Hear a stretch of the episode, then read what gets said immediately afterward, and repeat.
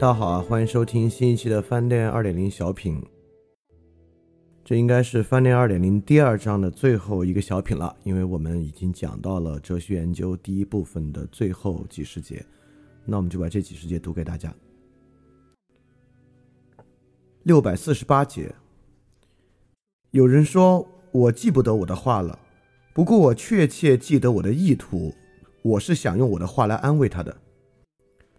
那么我的记忆对我显示的是什么呢？向我的心灵展示的是什么呢？好，即使他所做的只是向我提示这些话语，也许此外还提示一些更确切的补足当时场景的话语吧。六百四十九节，那么没学过语言的人就不可能有某些特定的记忆了吗？当然，他不可能有语言性质的记忆。语言性质的愿望或恐惧等等，语言之中的记忆等等，却不仅仅是真实经验的暗淡无光的表现。因为语言性质的东西，难道不是经验吗？六百五十节，我们说这只狗害怕它的主人要打它，但却不说它害怕它的主人明天要打它。为什么我们不这样说呢？六百五十一节，我记得当时我还想多待一阵的。这一愿望的什么图画会浮现在我心里呢？其实什么图画都说不上。我在记忆里无论看到的是什么，它都不会决定我一定具有这个愿望的感觉。而我却清清楚楚记得这些感觉曾经在那里。六百五十二节，读到他用满怀敌意的眼光打量着他，说：“故事的读者懂得这句话，他的心里没有怀疑。于是你就会说：是啊，他在这话上想出了含义，他猜出了这句话的含义。但一般来说不是这样的。”一般来说，他不是想出什么加了上去，他并不猜测。但也有可能，那敌意的眼光和那话后来表明他是伪装的，或者读者开始怀疑那是伪装亦或不是呢？于是真的去猜测一种可能的解释。但这时候，他首先就一种前后联系做猜测，他也许这样对自己说。这两个人在这里以敌意相待，实际上却是朋友，等等等等的事情。六百五十三节，想一下这种情况：我对一个人说，我按照事先准备好的一份地图走过某一条路线。这时我给他看这张地图，那是画在一张纸上的一些线条。但我无法解释这些线条怎么就是我的旅行图了，无法告诉他应当怎么解释这幅地图的规则。但我当时的确依照这幅草图旅行，具有识读地图的所有典型特征。我可以把这样一幅草图称为私有地图，或把我前面描述的现象称为遵循一份私有地图。那我可以这样说吗？我当时想要如此这般的旅行，这似乎是从一张地图上解读出来的，尽管这里并没有什么地图。但这句话其实无非等于说，我现在倾向于说，我现在从我记起来的某些心灵状态中读出了如此这般旅行的意图。六百五十四节，我们的错误是。在我们应当把这些事实看作原始现象的地方去寻求一种解释，即在这地方，我们应当说的其实是我们在做这样一种语言游戏。六百五十五节，问题不在于通过我们的经验来解释一种语言游戏，而在于确认一种语言游戏。六百五十六节，我为什么对一个人说我早先有过如此这般的愿望呢？当我们把语言游戏作为原初者来看待的时候，把感觉等等看作对语言游戏的一种考察方式，一种解说，可以来问：人怎么一来就会得用语言来来表达我们称之为以往愿望的报道或以往意图的报道的东西呢？六百五十七节，让我们设想这种表达总是采取这样的形式，例如我对自己说。我要能多待一会儿多好。这样来传达的目的，可以是让别人了解我的一种反应。六百五十八节，设想我们总是用这话来表达一个人的意图。这句话是，他就好像曾经对自己说：“我要如何如何。”这就是一幅图画。而我现在要知道的是。人们是怎样使用“就好像对自己说”这一种表达式的呢？因为它的含义并不是对自己说。六百五十九节，为什么我除了自己所做的，还要告诉他一个意象呢？不是因为意象也是当时发生的事情的一部分吗？而是因为我要告诉他关于我自己的某些事情。而这些事情超出了当时所发生的事情。我说我当时要做的是什么什么，这时我在向他敞开心扉，但并不是基于自我的观察，而是通过一种反应，其实也可以称之为一种直觉。六百六十节，我当时要说什么什么。这一表达式的语法和我当时能继续说什么什么，这一表达式的语法具有亲缘关系。在一个例子中是回忆起某个意图，在另一个例子中是回忆起某种理解。六百六十一节，我记起当时意味的是他，我记起了一个过程或者一种状态吗？我在记它是什么时候开始的，它是怎么进行的吗？等等等等。六百六十二节，如果情况稍稍有点不同，他就不会不出声的用指头来示意了，而会对某个人说：“叫恩到我这里来。”于是可以说：“我要恩到我这里来。”这话描述了我当时的心灵状态。不过也完全可以不这样说。六百六十三节，当我说呀，我当时意味的是他，就很可能有一幅图画浮现出来，例如我那样看着他等等。但这幅图画无非像一个故事的插图，单从这幅图画，我们多半什么结论都得不到。唯当我们了解了这个故事。我们才能知道这幅图画是干什么用的。六百六十四节，在一个词的用法里，我们可以区分表层语法和深层语法。使用一个词时，直接给予我们印象的是它在句子结构里的使用方式，其用法的这一部分，我们可以说啊，是用耳朵来摄取的。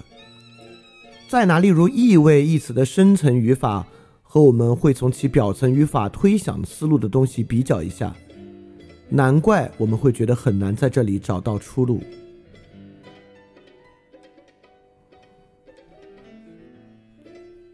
六百六十五节，设想某个人面部带着疼痛的表情，指着自己的面颊，同时说“阿布拉卡达布拉”，我们问。你这是什么意思啊？他回答说：“我这话的意思是我牙痛。”你马上会想，怎么竟可以用这句话来意味牙痛呢？或者说，究竟什么叫做用这句话来意味疼痛呢？然后在另一种上下文里，你却会主张，如此这般意味的心灵活动，在语言使用中恰恰是最为重要的东西。但是怎么呢？我就不可以说我用阿布拉卡达布拉意味牙痛吗？当然可以，但那本身是一个定义，根本不是在描述我说这话时我在心里发生的是什么事情。六百六十六节，设想你身上很疼，同时又听到附近有人在调钢琴，你说啊，很快会停下来的。你意味的是疼痛还是钢琴呢？这肯定大不一样。当然，但区别在于什么呢？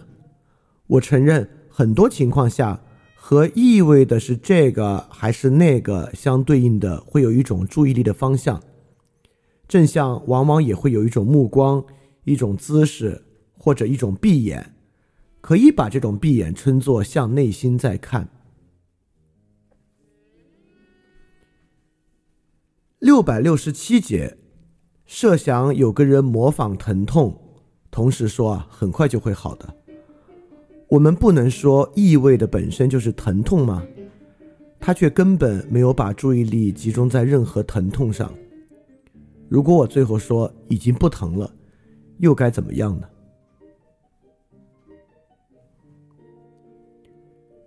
六百六十八节。但人不也可以这样来骗人吗？他说啊，很快就会停下来的，意味的是疼痛。但问到你意味的是什么呢？却回答说啊，我意味的是隔壁的噪音。在这样一类情况下，人们也许会说，我当时本来想回答说什么什么，但我想了想啊，却要回答说什么什么。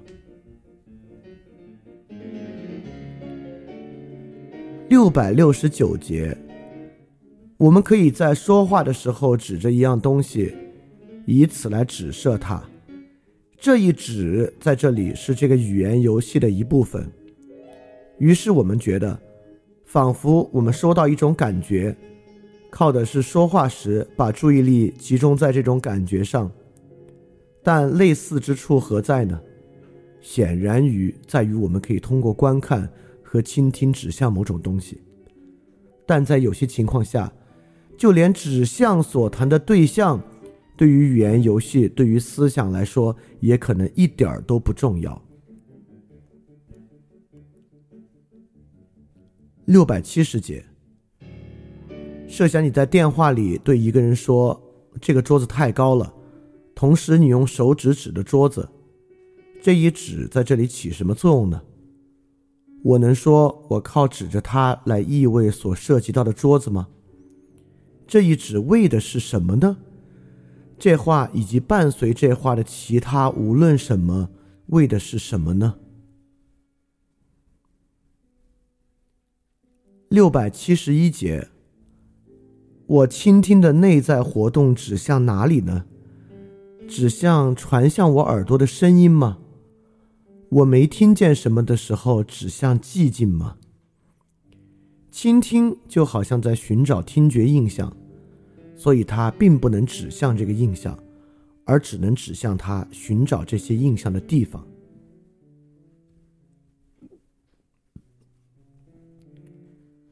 六百七十二节，如果把感受状态称为指向某种东西。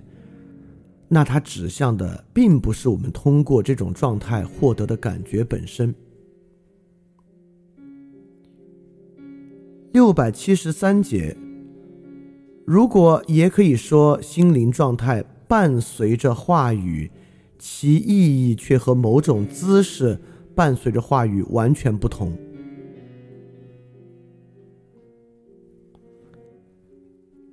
六百七十四节。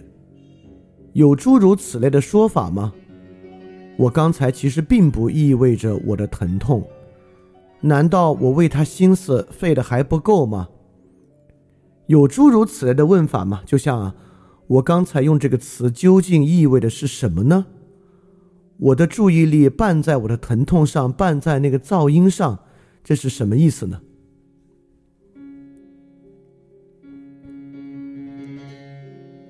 六百七十五节，我们问：告诉我，你刚才说这话时心里发生了什么？对此的回答肯定不是“我刚才是意味着什么什么”。六百七十六节，我用这个词意味的是这个，之为一种传达，其用法不同于传达某种心灵的感受。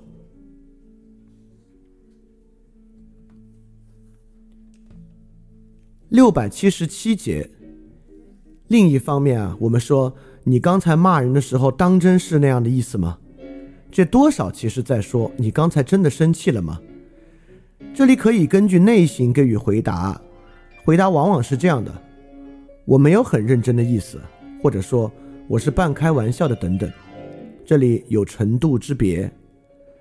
人们当然也可以说，我说这话的时候啊，心里一半想的是他。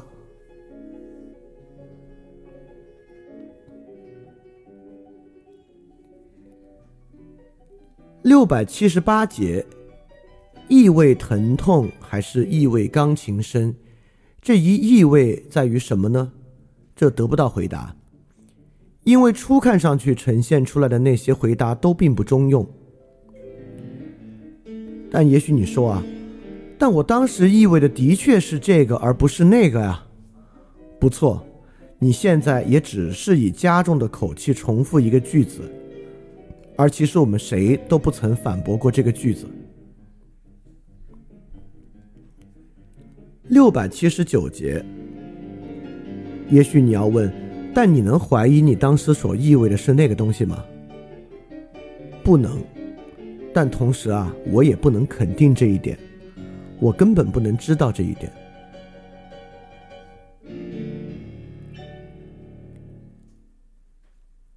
六百八十节，如果你告诉我你刚才骂人的时候意味的是 n。那么你那个时候可曾看着他的画像，可曾想象过他，可曾说出他的名字等等呢？这些对我都无所谓。从你骂的是 N 这一事实中得出的，使我感兴趣的那些结论和这些其实都没有任何关系。但另一方面，也可能有人曾经向我解释：唯当骂人的人清晰地想象出所骂的人来。或把他的名字大声说出来，咒骂才会有效。但即便如此，他还是不会说。关键在于骂人的人怎样意味着他所骂的人。六百八十一节，我们当然也不会问：你肯定你骂的是他？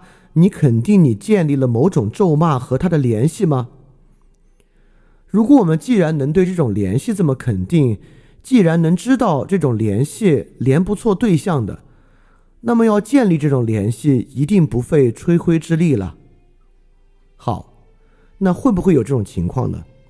我要给这个人写信，而事实上却在写给另一个人，这事儿在什么时候能发生呢？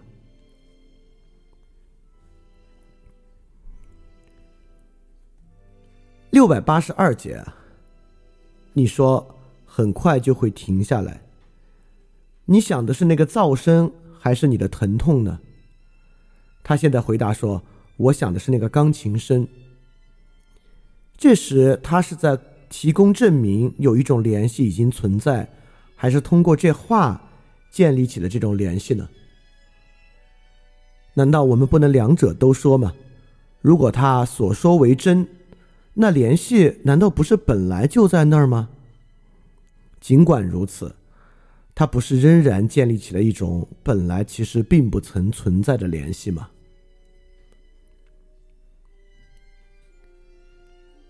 六百八十三节，我画了一幅头像，你问道：“画的该是谁呢？”我说：“该是 N 吧。”你说：“可看上去不像他，和 M 好像还更像点呢。”我说画的是 N 的时候，我是在建立一种联系，还是在报道一种联系呢？当时已经存在的是什么联系呢？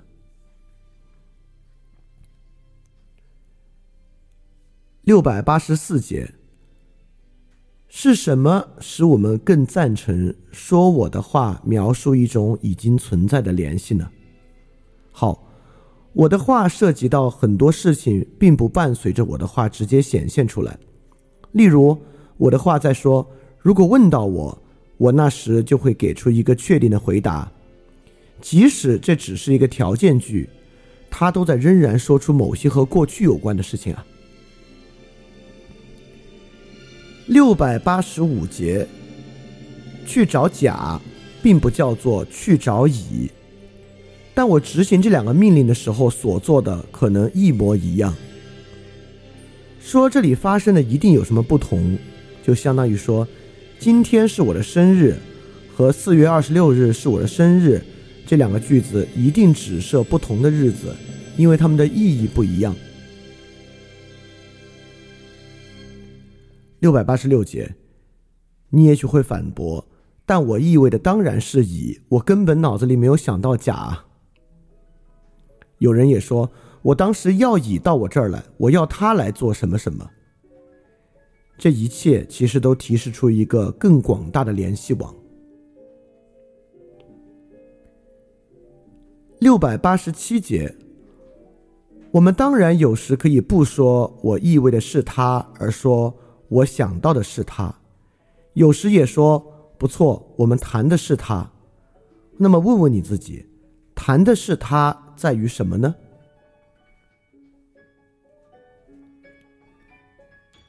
六百八十八节，在有些情况下可以说，我说的时候觉得是在对你说的，但如果我本来就在对你说话，我绝不会这样讲。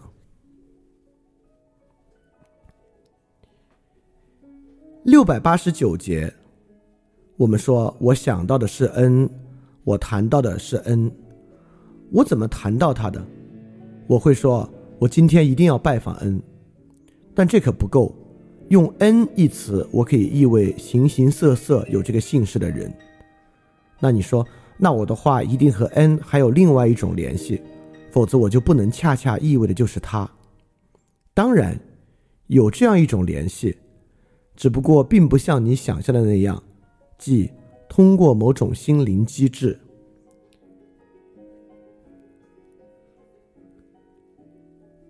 六百九十节，有一次我做了个听来毫无恶意的评论，说的时候却偷偷瞥了某人一眼。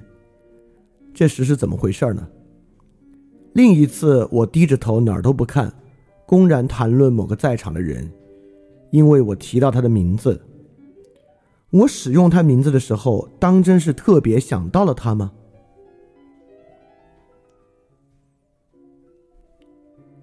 六百九十一节，我依照记忆为自己画下了 N 的面孔，人们自然可以说我这话意味着是他，但在作画的时候所发生的事情里，我能说其中哪一件在意味着他呢？因为人们自然愿意说，你意味他的时候，你瞄着的是他；但你在记忆中唤出一个人的面孔，这时候你怎么瞄着他呢？我的意思是，你怎么把它换到记忆里来的呢？你怎么呼唤他的呢？六百九十二节，一个人说啊。我给你这个规则的时候，我意味的是你在这种情况下应当如何如何。即使他自己在给予规则的时候也压根儿没想到这种情况，那么他这么说的时候对不对呢？当然是对的。意味着某某，并不叫做想到了某某。但现在的问题是，我们怎么能判断一个人意味的可曾就是这样呢？是他掌握了某种算术技术和代数技术，他用通常的教学方法教给另一个人怎么展开一个数列，诸如此类的事情，就是这样意味的一些标准。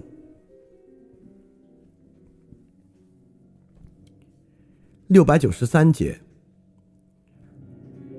我教他构造这个系列的时候，我意味他在第一百位的时候应该写什么什么。完全正确，你意味的的确就是那个。显然，你甚至不必想到过那个。这向你表明啊，动词意味的语法和动词想的语法有多么的不同。再没有比把意味称为一种心灵活动更加错乱颠倒的事情了。即，只要我们不是意在制造这种混乱。